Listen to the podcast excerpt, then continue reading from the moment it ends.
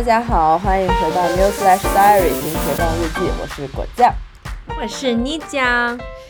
啊，现在终于降温了，我们这个地方降温了。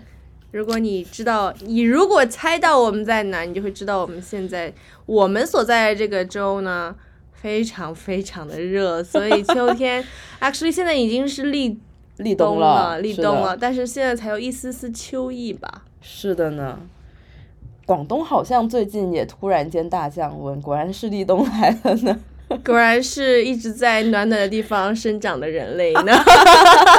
好真实，就是到冬天，我真的就觉得，就是该躺在被子里什么都不干，这才叫做过冬，你知道吗？是的，就是我现在还是很喜欢这种气温，就是稍微可以穿多几层，没错，然后可以喝一点热热的咖啡，哎，对，就感觉自己像都市丽人一样，没错。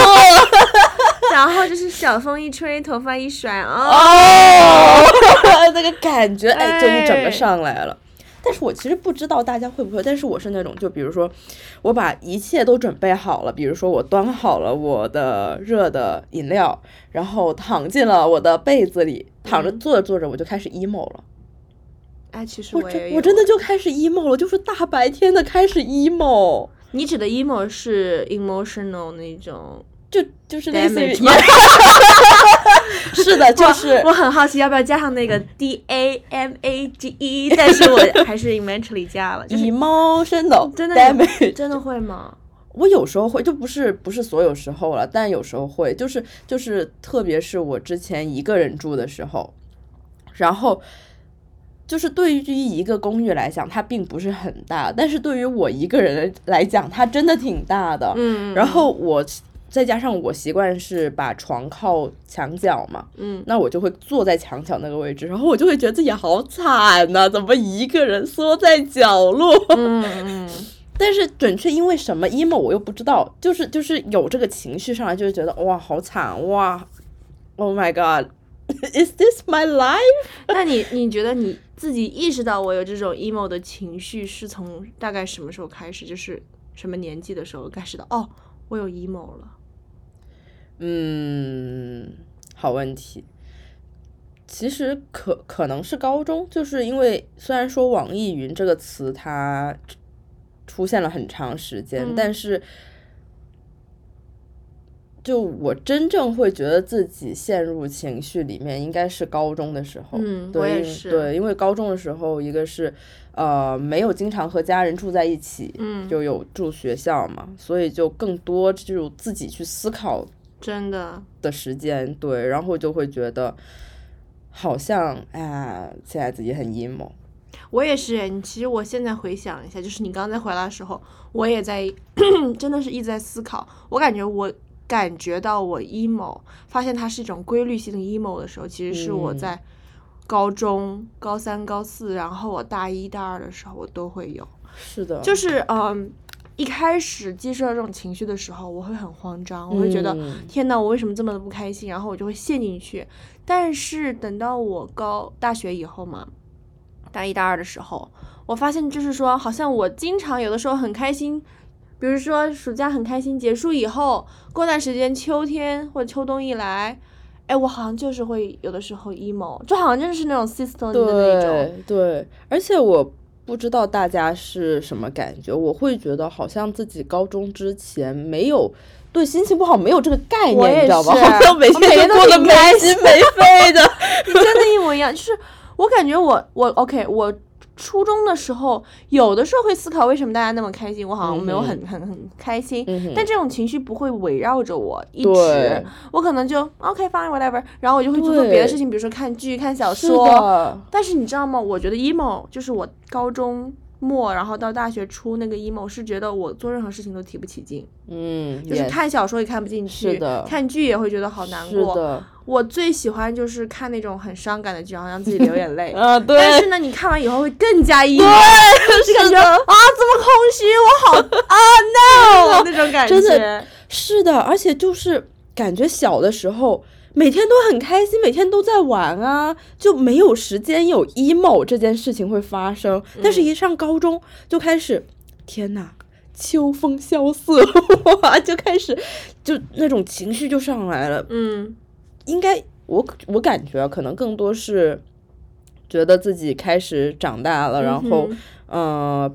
爸爸妈妈有爸爸妈妈的事情要忙，我自己也有我自己的事情要忙。嗯别人不可能一直总在自己身边然后就搞得自己好 emo，而且我是那种情绪一上来就想抓着别人和我待在一起，我也是，这但是又是为什么我们做朋友，嗯 为什么读心理学？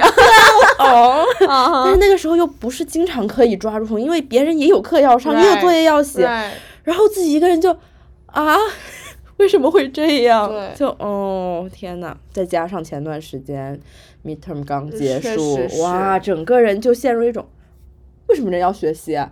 我不可以摆烂吗？对，然后摆着摆着又发现哦不行，摆不了。就是我总是觉得，其实我一直都很好奇，为什么我嗯们一个、一个学年开始是在九月？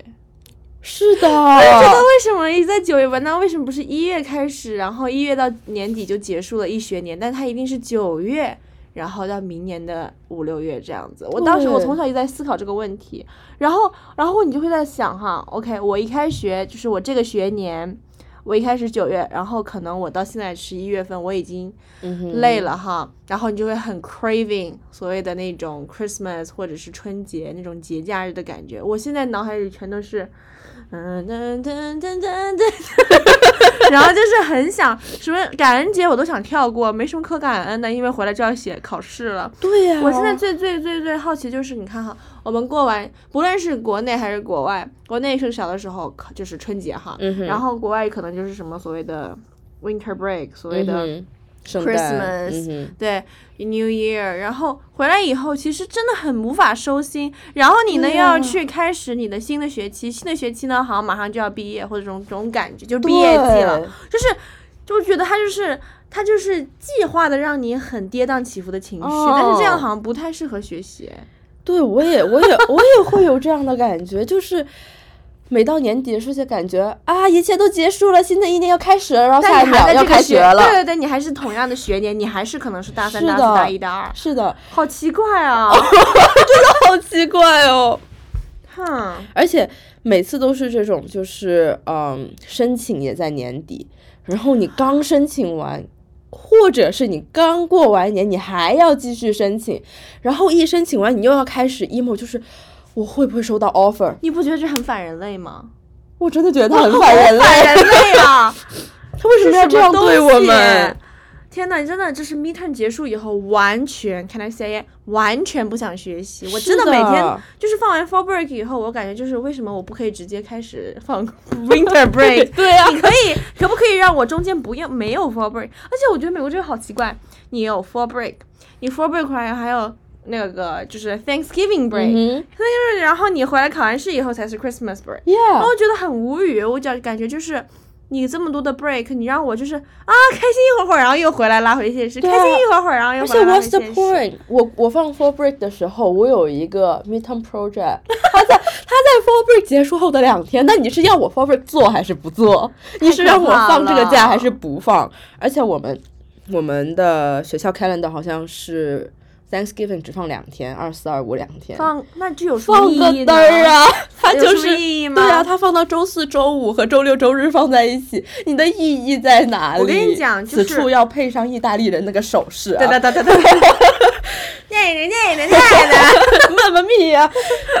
然后我朋友更离谱一点，他直接放一个星期，但是一个星期回来那一个星期就是 final week。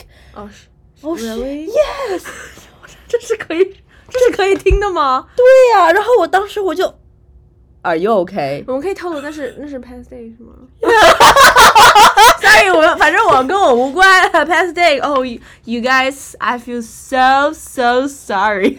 Yeah, me too. I feel really bad.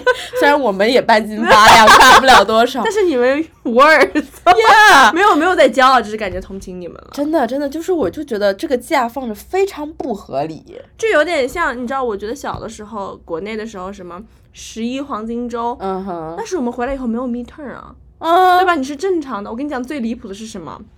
我高中，嗯哼，我高中我这是秋季这个学期结束是没有期末考的，嗯它期末考是什么？是等到你秋季回呃那个就是你秋季结束以后，你 Christmas break 回来以后才期末考。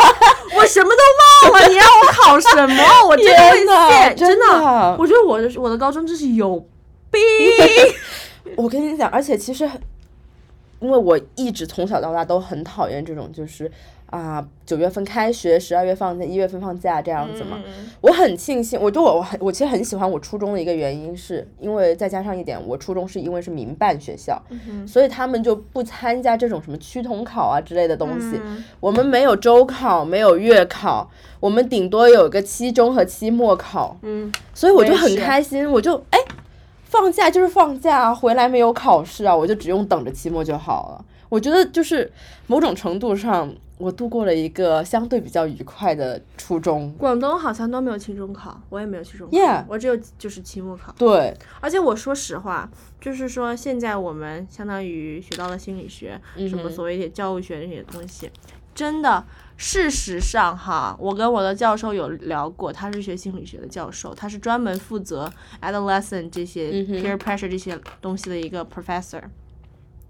他就说，期末考试，考试 in general 对人的大脑学习认知是没有任何一丝丝帮助的，嗯，它只是让你为了考试而考试。确实，任何一种考试，你相比起考试，其实写 essay 会更加有用一点点，没错因为你会 reflect，你会想很多东西，你去 do research。的，但是最好的就是不要有那么多作业，所谓那些呃北欧那些荷兰呐、嗯或者是是北欧吗？不是，actually 芬兰，嗯，芬兰啊，挪威他们的教育为什么是？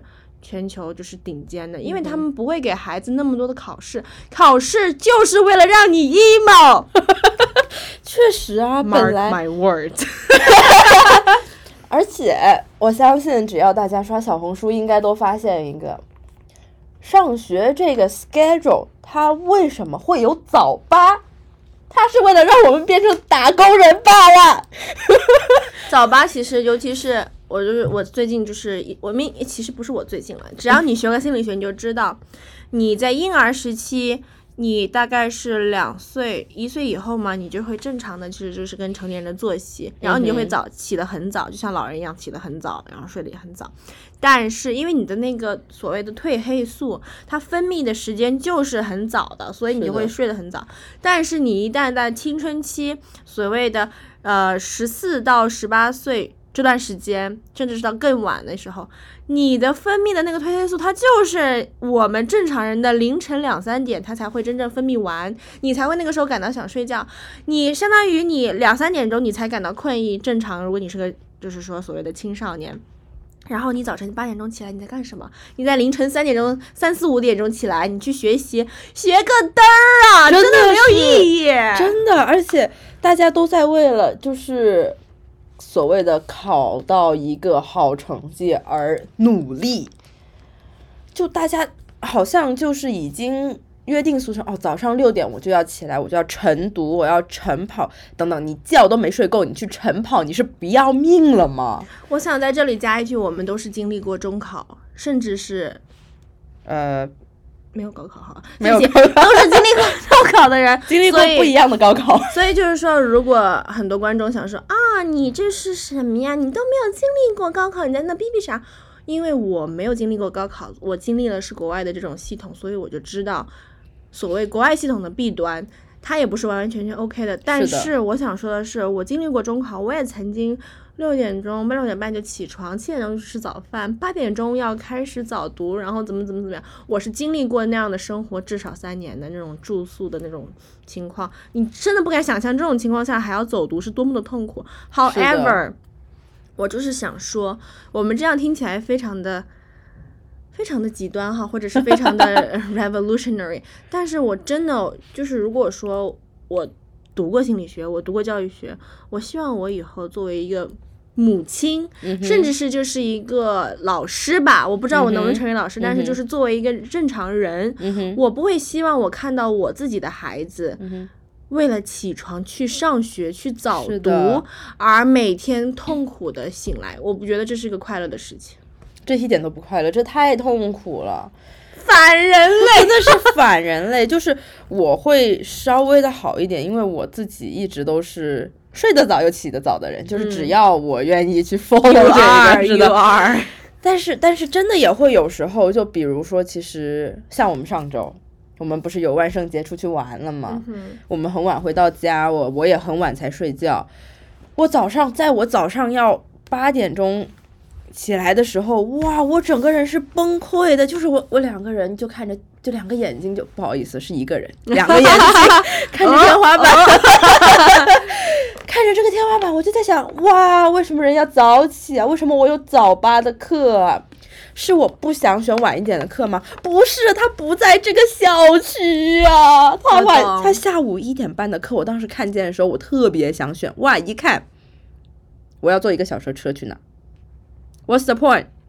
还是早点起。还是早点起吧，真的，我不想。如果我选了下午那节课，我估计去都不会去的。我我跟你完全不一样，我大一的时候有个七点半的课，自从那以后，我的课早晨，OK，我大二的时候尝试过九点钟的课，嗯还是网课哦，嗯上不起，上不 了。对，然后，然后，所以我大三、大四，我最早的课也只能是十点，甚至是十点半，这是我最早的课。爸爸妈妈，如果你们听见，请不要跟我生气，OK？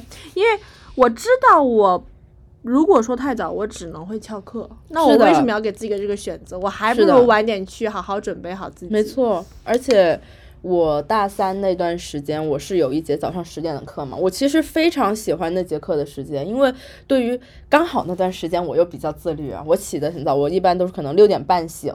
然后我赖半个小时床，七点离开我的床，然后我去运动四十分钟左右，然后休息一下，做个早餐，看会儿书，哎，刚好九点多我就可以出门去上课了。嗯就是它对我来讲是一个，我不需要 push 自己起床，因为我有足够的时间，我甚至还可以去干点别的事情，哼，right，我就会觉得这个时间非常舒适。但是，一旦它变成了早早上八点的课，因为我是就是我对自己的感，就我自己的感觉是，我不可以迟到一秒钟，我一定要提前五分钟。就会导致我所有行程我都会往前排。嗯哼，那如果我是早八的课，我就我可能就会觉得，啊，如果我现在是六点半起床的话，我不能赖床耶，我我要我就要起来洗脸刷牙，然后就要出门了。就不是说我出门需要花半个小时或者以上，它只是就是我自己给自己的一个心理心理压力而已，嗯，我就会觉得很赶，我懂就，很讨厌。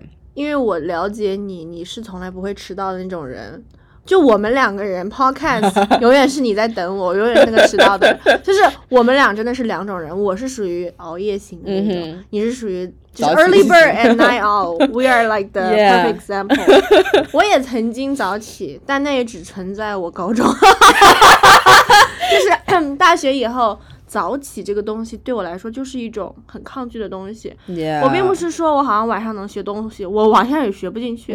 但是我觉得我最舒服的状态其实就是，就是十点半到大概下午两三四点这样子吧。但是我感觉就是有时候我是这样的，我会有一定程度的报复性熬夜，就我觉得很大一部分原因是压力大，但是我又不知道那是什么压力，我不知道你会不会，就我会很报复性的，白天可能事情也没有做完，甚至没有开始，晚上就报复性的在那熬夜，就在想，哎呀没关系，熬多一会儿，就觉得那是我自己的时间，我可以刷刷手机，看看看看某书，刷刷某宝。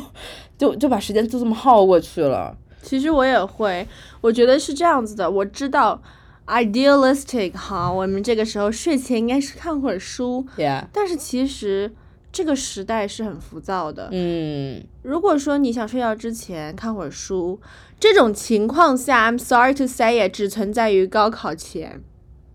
然后其他的的，你作为一个成年人，我们生活在个这个时代，所谓的这些信息啊、娱乐啊、媒体啊，它就是为了让你感到那么一丝丝的那种快感哈。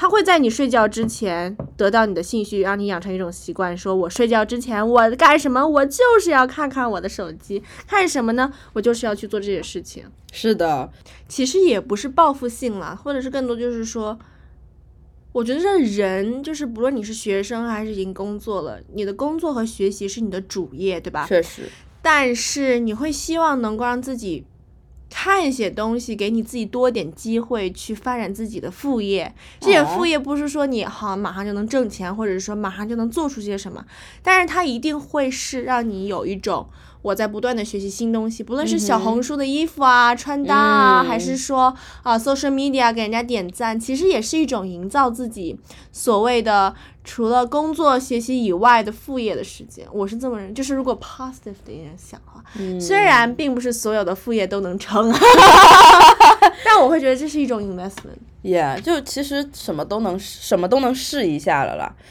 嗯，但是我也不知道是不是天气原因，我感觉就因为我这个学期课很多嘛，作业很多，事情特别多。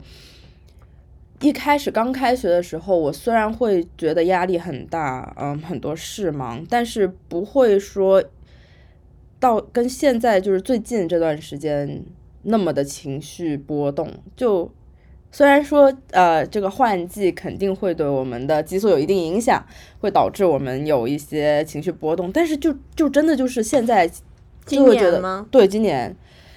其实去年也是，因为去年我不是试过一次申请嘛然后真的就是觉得什么东西都堆在一起了，又有专业课，又要申请，哇，所有东西一起来，又要又要写文书啊什么的，就感觉恨不得自己分个七个头出来，我觉得干一件事儿。我觉得你说的这个其实真的就是，已经不是所谓的什么季节性的情绪的 disorder，什么 seasonal 啊、emotional disorder，其实已经不是所谓的这个季节了，而是说可能就是特定的这一年、这个阶段，如果你选择要申请季，或者是说你真的就是想要。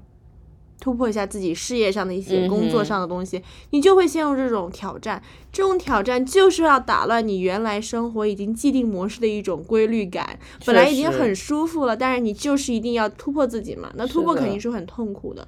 而且我说实话，嗯哼，我觉得你就是 personally，我觉得你可能会更加的哦，怎么会这么大？首先，因为你是一个很容易观察到自己情绪变化的人，这是一个你作为心理学非常非常好的一个优势，因为你感知到哦，有点不对劲了。嗯哼，其次，我觉得很大程度上是有的时候我们自己本身还会蛮看重此刻的情绪的。是的，我有一个小 trick，就是小 tip，不是小 trick，就是小 tips，就是说、嗯我发现我以前对于冬天我没有一个非常非常正面的一个感觉，但是自从我在美高上过高中有一次，然后我在我一个老师家过了一个，就是在北部嘛，嗯哼，然后在 Vermont 过了一个 White Christmas，嗯哼，他们就是很会搞这种气氛，就是你可能会点个蜡烛，然后或者是用一种特别的香水，然后这个味道在你的身上，你就会记住这种快乐的感觉。然后接下来的几啊年，如果你不开心的时候，你就喷喷这个香水，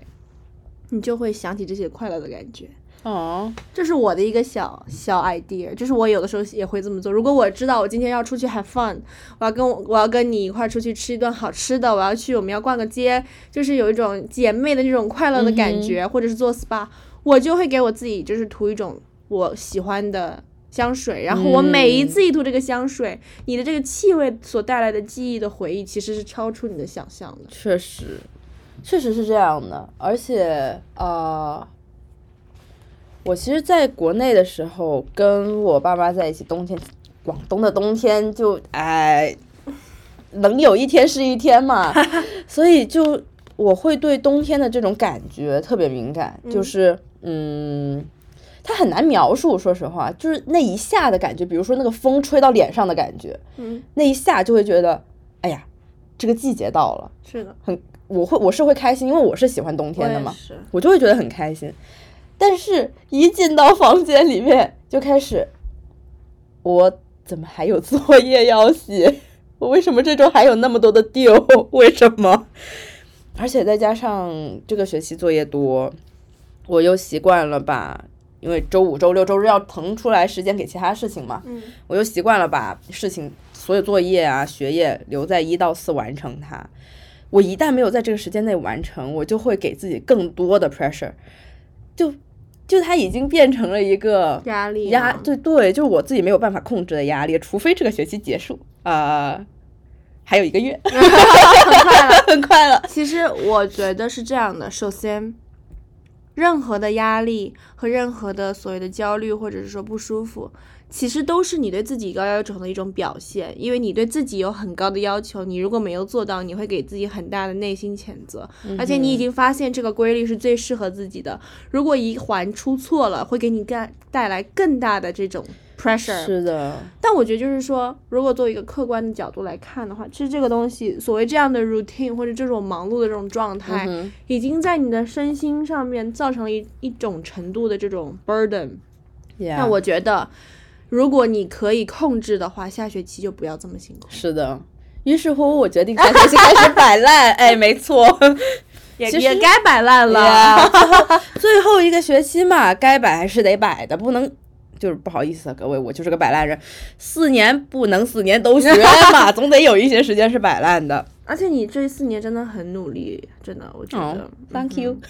因为其实我是大二大三比较摆烂，就是我真的就是大一下学期就开始有一轻轻微的摆烂迹象，然后当时就是疫情，反正有很多借口哈，就真的是摆烂到极致的那种状态。然后我也就是陷入过最低最低的那种。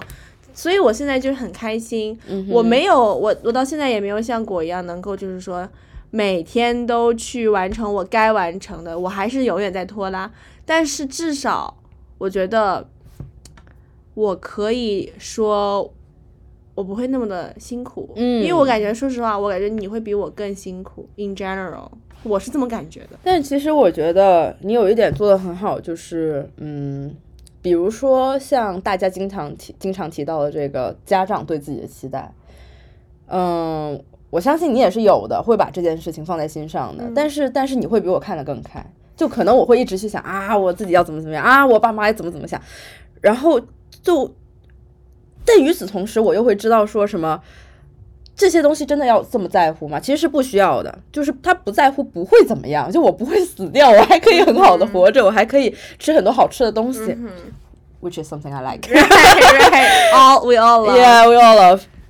就是这件事情，我觉得对大部分在国内长大的孩子吧，都是一个需要一点一点去学习的东西。嗯，是的，特别是。九年义务教育都在国内，再加上高中这三年，会给人很大压力，就是好像我上不了一个好的学校就是不好的。就算家长会跟我说啊，没有关系，你尽力就好了。就算爸妈说了这样的话，孩子还是会觉得不行，我我就是要怎么怎么样，我就是要达到一个什么样的标准。嗯，这更多像是学校和社会，就我们已经在那个既定环境下活了那么久了，所以我们会有这种。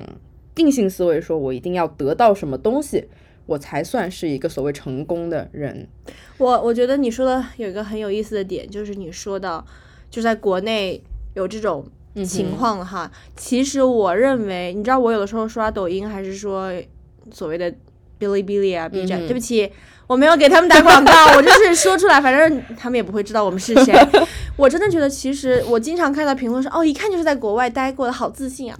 其实我想说一句，就是他们自信的原因，并不是因为他们有多优秀，而是因为他们自己觉得自己很优秀。对，而这点是我们很多在国内待久了以后很难去相信的一点，就是是的，你刚刚说。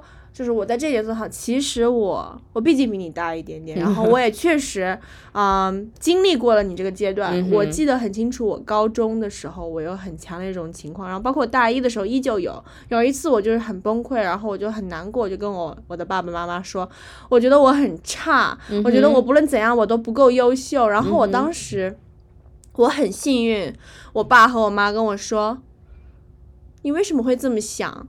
你优不优秀是你自己的事情。你这一辈子，除了你爸妈，我们俩够你吃，够你穿，够你有现在的这一切，去让你去学习。你没有对不起任何人，只要你对得起你自己就好了。是的，他们其实平时对我要求挺高的，但是他们说我还是希望我幸福和快乐。是的，我觉得是对他们一个很大的一步去说这种话，因为直到现在他们依旧是还是很那种批判性的教育。可是就是当。你知道，就是父母依旧是爱孩子。当你到一个很 low point 的时候，你会很痛苦的时候，他们看到你也会很心疼。其实，我觉得只是你没有把你的 low point 给你爸妈看。我但是但是其实有的是，吗就是因为我高中的时候有一段时间非常非常的 depressed，嗯我爸妈其实是知道的嘛，所以所以从高三开始，我爸妈就基本上再也没有对我学业上有过任何插手，就是我干什么就是你喜欢就好，你开心就好，他会给他们的建议，但是说完之后沉默一下，他们一定会加一句，但是看你。就是我是可以理解他们是什么意思的，他们肯定是希望我能够开心，而且虽然说我很不喜欢我爸说这句话，但是我爸经常跟我说没有关系，你读个读个什么学校都可以了，有书读就行了。但是我不是随便那样的人，我懂 你，是的，是，的，但是每一次就是我能够很好的接收到我爸妈这个讯息，就是没有关系，你过得开心就好，我反而会就是有这种心态，就会觉得就是觉得我想不行，我要证明我自己。就是我现在已经做成这样了，我为什么之后要摆烂？其实包括我前一段时间也是，就是我觉得自己这个学期已经撑到现在了，我有什么理由下个学期去摆烂呢？其实这是个经济学的问题。你的沉默，你不想让你的投资变成沉没成本嘛，对吧？你想看那个 result。我们没有任何人可以说我啊，我是一个看得很开的人，我我就是为了过程，所有人都是看看会看会看结果的，这个是我们从小都会所谓的这种大社会给我们教育的一种带来的这种。不是既定思维，而是一种竞争的思维。对，包括我能特别理解你说，他们说看你看你，或者是对你没有要求，反而你会有很自己的那种要求，因为你想说，而且我觉得还有一个原因就是你自己的家庭，你的不论是亲戚朋友还是你爸爸妈妈本身都很优秀，会给你带来更多的所谓那种。为什么我不可以？对，我懂，我特别理解你。I could be better. Why couldn't I？就是这种感觉。是的，就真的是，但是有时候也会觉得，就是比如说现在我决定下个学期摆烂，我其实觉得也挺好的，就是有更就与其说摆烂吧，不如说是我去尝试一些别的东西。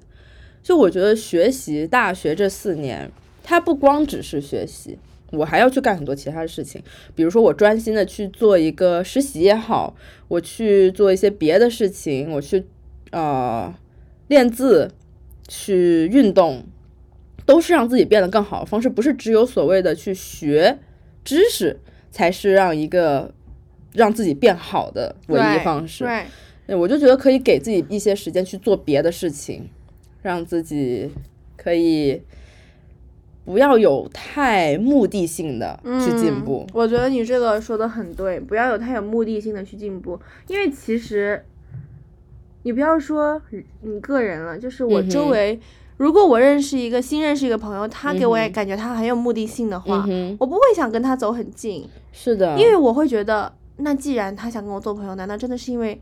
他喜欢我，或者是他觉得我很好吗？啊可能是我是他想从我身上得到一些什么。我这样说可能会很狭隘，但是其实就是当我们很目的性的去得到一些东西的时候，他已经丧失他所谓的，他已经不再是一个兴趣爱好，他是一个经济经济问题了，是的，他是一个。你这是在付出沉没成本的问题，就是这种感觉了。但是 你不想有这样的压力，因为我们有的时候真的很简单，就想简简单单去看看天，看看云，对，就是浪费一下时间也没有什么，就发发呆啊什么的，这就是我们该花的时间啊。你知道我有一次看过一个视频，就是、应该是陈丹青吧，他说其实 maybe it's not him，但是我记忆印象是他，他说其实九五到零五年这个年代出生的孩子，他们是最伟大的一代，不是说像曾经那些嗯打仗时期的那种伟大的一代，嗯而是说像我们这一代人，我们有父母、祖辈所积累下来这个资源，让我们去真正的去思考人生的一些哲理了。嗯，有的时候你不能，你如果你连饭都吃不饱，你没有时间去思考这是的，你思考题不了。但是我们很幸运，我觉得我们并不是说哦，我们要恃宠而骄，而是说我们应该感恩，就是说我们有这个机会，我们有停下来的脚步和时间，去思考一下，我作为一个人，我这一辈子我真正的爱的东西是什么？是的，以前可能只有真正所谓做艺术的人才能去有这样子的艺术的这个时间吧。是的。但是现在我们有这个机会，就是这个时代，不仅你和我，嗯很多这个时代的我们这一代的人，这一世代的人都有这个能力了。嗯所以等到我们三四十岁的时候，我们如果真的能做自己喜欢的事情的话，这是多么伟大的一件事情，是是这个社会给予我们这样子的选择。是的，而且大家其实，当我们所有人或者是说大部分人达到了这个境界的时候，这个社会它就会变得没有那么有压力了，就会感觉所有事情已经是在向着自己的追求而去追求，而不是为了达到一个什么东西而去追求。虽然说只要有资本存在啊，就一定会有一些不可抗的东西出现，但是人的静态、人的心态是可以因为这个社会而改变的。Right，Yeah，如果你整个社会都是 which we are，在一个追名逐利的一个时代和社会大背景的情况下，你如果摆烂。会有很多反对你的声音，说那你能，那你怎么，那你怎么，你怎么怎么怎么怎么怎么？但是如果说大家都能够尊重你的选择，你你想买了没有关系的，你可以做你自己，尊重任何想要追名逐利的人，尊重任何想要看看天、看看云的人，也是一种社会的一个大时代的感觉。而且其实如果真的有这种这种时候，到了这个时候，我们很多问题也就迎刃而解了。大家不会对心理疾病有那么大的偏见，会觉得这是正常的。Emotion is fine，你可以 take your time to think about your life，你可以从头来过。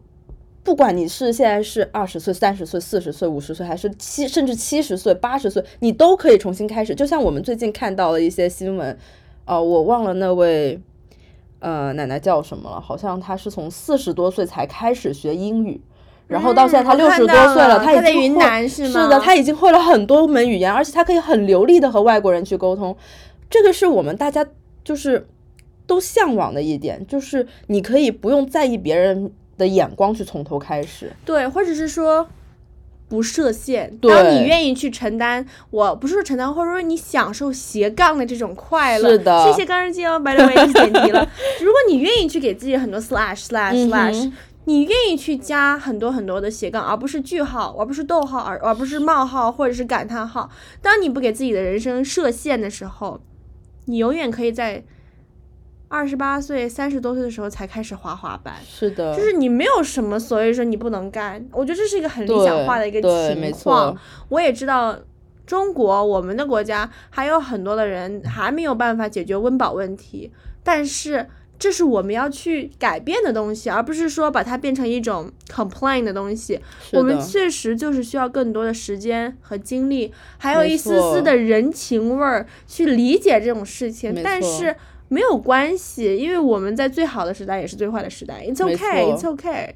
而且这也是一种就是说啊没关系的感觉。啊，有的时候可能真的会说 It's okay, it's not okay. However, it's okay to say it's okay. 我是是这么觉得的，是的，而且像时间这个问题，就我这个学期有一节刚好有一节课是关于 justice study 的，嗯，然后就有提到说关于女权运动这些一系列的嗯时间，就这件事情，它在美国已经进行了有两百年了，right，他们才达到现在的效果，所以我觉得。我们能够进步的那么快，我们已经很了不起了。Right 我们不需要太 rush。当然了，就是见到这种行为，我们肯定还要很气愤地去指出来，要去，呃，就某种意义上去谴责一下。right, 但是 it takes time，我们总有一天可以变得很好。right，所以，我们每个人只要我们在自己的时间下，我们去努力，我们去，嗯，接受这些事情，我觉得就 it's okay, it's gonna be fine。就不管是对社会来讲，还是对我们自己来讲，我们只要愿意去接受时间，它是可以花点时间在这件事情上的。我懂。就其实有的时候理想主义，嗯哼，这个社会是很讨厌理想主义的，是的但是其实是需要一点理想的。嗯，没错。如果你真的只看现实的话，现实是很苦很苦的。Oh no, yeah，that's why 我们需要一些我们 need some coffee 呃呀 delusion 啊，我需要一个早 C 晚 A。真的会谢不谢。管是皮肤还是这个饮品，哎，都需要一些早 C 晚 A。所以今天看到呗。着更好的一步前进啊！天哪，好土，没关系，没关系，没关系。